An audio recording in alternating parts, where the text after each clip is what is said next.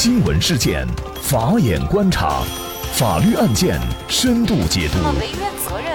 传播法治理念，解答法律难题，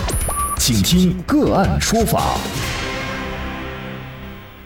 大家好，感谢收听个案说法，我是方红。更多的案件解读，欢迎您关注个案说法微信公众号。今天我们跟大家来聊一下。天猫总裁疑出轨网红卸任法定代表人，高管出轨损失的或将是自己的未来。天猫总裁蒋凡是阿里最为年轻的合伙人，同时也被认为是阿里的下一任接班人。事业上如此顺风顺水的蒋凡，却在前段时间被爆出出轨网红。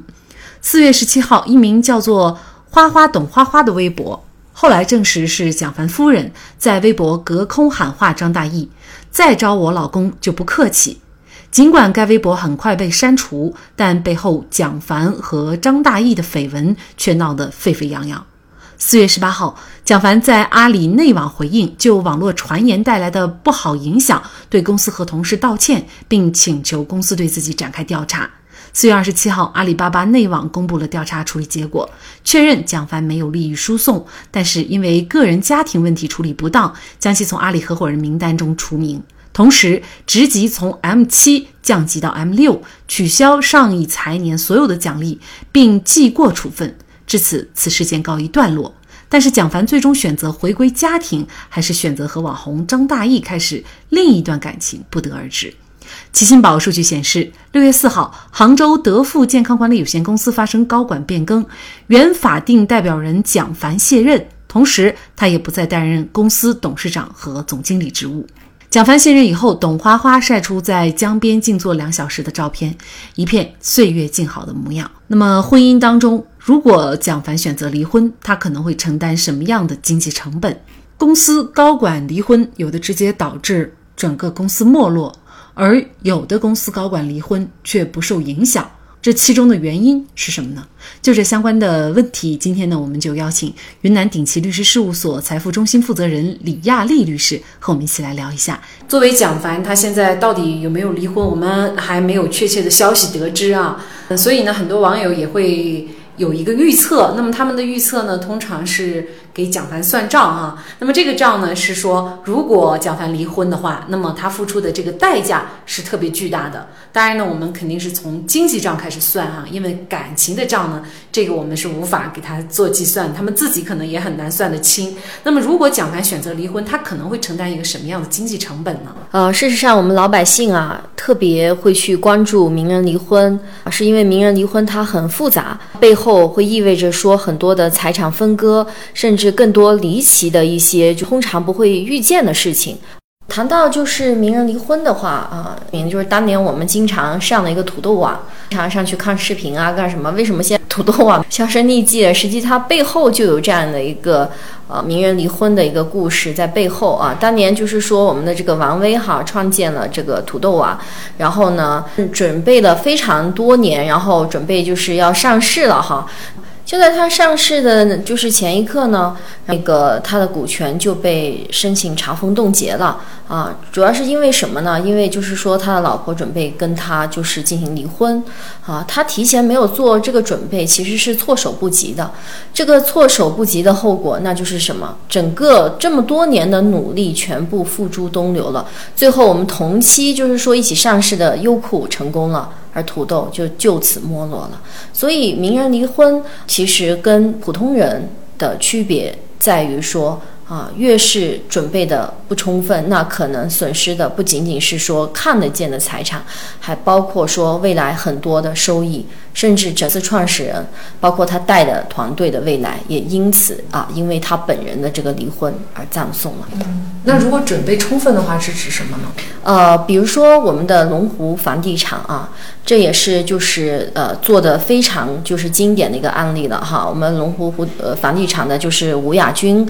啊。夫妇哈，现在也也是离婚了，当时他们公司也是上市的啊，上市的。为什么他们就是说进行离婚以后，并没有对他公司的股价，包括他的公司造造成什么毁灭性的，就是说这个伤害而且还是在一个非常平稳的这个节奏去过渡呢？是因为啊，他们两位的话在离婚之前就已经做了安排，把他们各自的股权装入了信托。当装入了这样的法律构架以后啊，不管你们婚姻关系解除与否，其实对公司的经营是不会产生影响的啊，也不会产生所谓的分割。阿里巴巴它的一个合伙人制度的话，是它公司的一个管理模式的核心，呃，但是这种制度的背后，其实更多意味着是一个收益，也就是经济账的问题。那如果阿里巴巴的合伙人面临离婚，而且他这个离婚的话带有一定的话题性，事实上，首先他最先冲击到的应该是公司的一个股价。对公司的股价有了冲击以后，当然，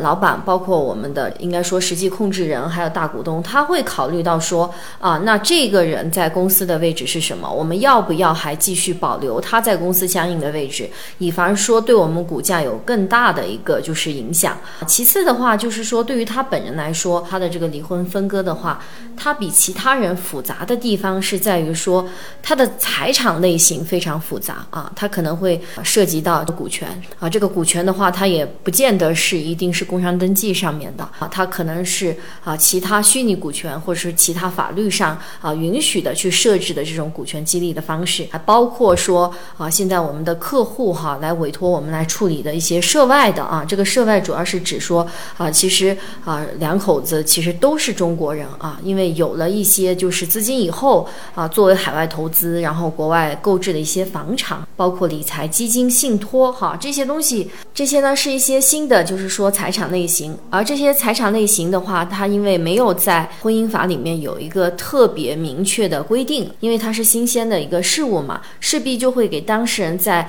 实际分割这个财产的过程中会有很多的诉累啊，因此的话，其实当事人为此就说承担的这个成本的话，它不仅仅是经济账的问题，还包括说他有可能就是直接就被除名了啊，他就不是这个公司的合伙人。甚至不是这个公司的东的，那这样分割的，那他切割的就是当事人的一个未来哈。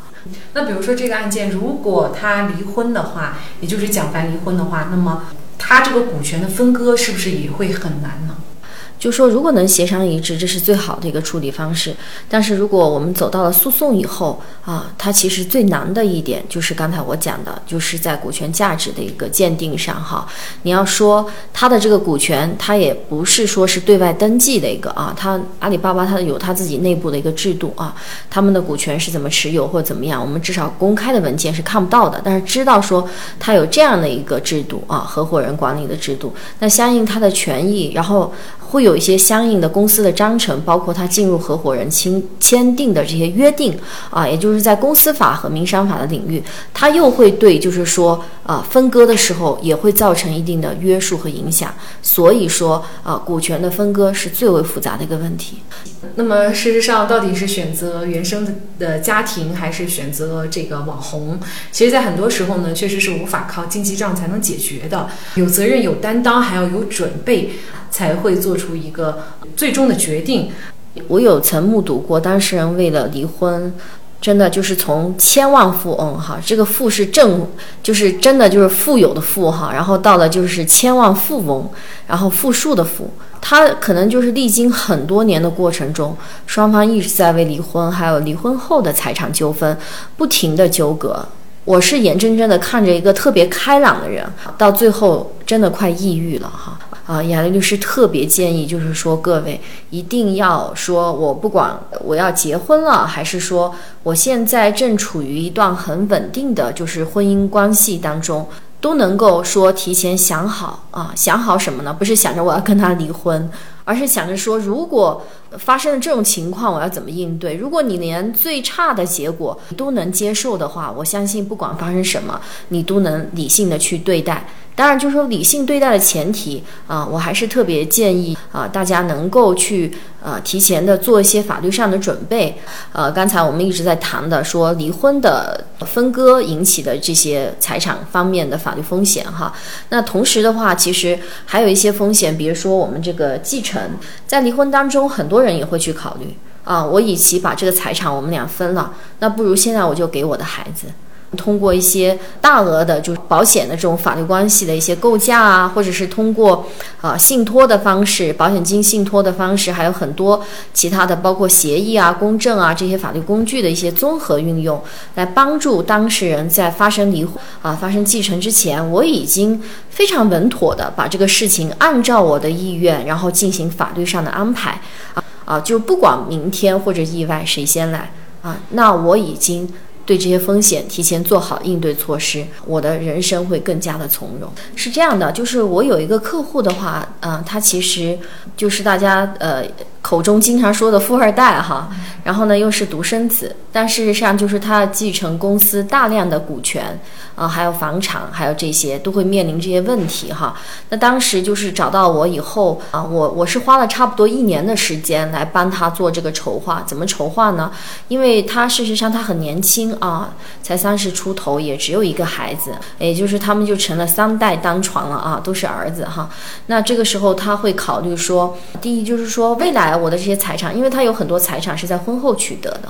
啊，那如果是说面临离婚的情况，他是不愿意说丧去丧失公公司的一个控制权的，啊，第二的话就面临说他现在还年轻嘛，那万一将来他就呃意外的情况哈，如果是死亡的，那就意味着是继承的问题，他也不愿意说，呃，他的配偶就把他们家辛辛苦苦的产业全部都拿走，转而他配偶又去跟其他的人。这不是说因为不爱他的配偶，而是说他出于对家族的一个产业的感情和在配偶的感情之间，他还是要做一个平衡了嘛？可能就是在第一代和第二代之间，我们是做了一套就是遗嘱啊，还有呃议定监护，也做了就是家族信托啊。那通过这些方式解决了什么问题？第一个问题，他解决的是，如果发生离婚的话，除了他或者说他基于感情给予他配偶的东西，那其他的财产是按照他的意愿。是会给到他儿子和他父母的，也就是说还是回到他的家族的内部的啊。第二个作用是什么呢？如果就说我们不是离婚哈，如果发生意外的情况啊，谁来帮他替他来处理这些日常的事务啊？这些就可以就很好的从法律上就直接就确定了啊，而且是非常有效的哈啊。第三个的话也就解决了说，如果是真的发生继承的情况啊，那也是非常明确的哪些东西要给谁。经济账难算，感情账就更难算了。多年的夫妻情分，孩子在不完整的家庭成长所受到的各种心理影响，这些账又怎么算得了呢？婚姻中的人确实需要抵御各种诱惑的能力，在抵挡不住的时候，相信信仰会让你重新回归。好，再一次感谢云南鼎奇律师事务所财富中心主任李亚丽律师。另外，我们本周五晚上的八点钟。个案说法直播继续开启，直播主题是关注新城控股集团原董事长王振华猥亵儿童案一审宣判，其被判处五年徒刑，是重了还是轻了？那同时呢，我们也会邀请儿童儿童维权公益律师王威律师，就家长们所关心的话题，如何教育自己的孩子免受性侵，以及遭受性侵后该怎么办等一系列的话题。跟大家共同来聊一聊。那么，大家如果想获得我们节目的图文资料，欢迎您关注“个案说法”的微信公众号，在历史消息当中就可以找到这期节目的全部图文资料。那么，大家在生活工作当中遇到一些法律问题呢，也欢迎大家向我们进行咨询。您可以添加幺五九七四八二七四六七这部手机号码的微信号，就可以找到我们。他们都非常的资深、专业和负责人。感谢您的收听，我们下期节目再见。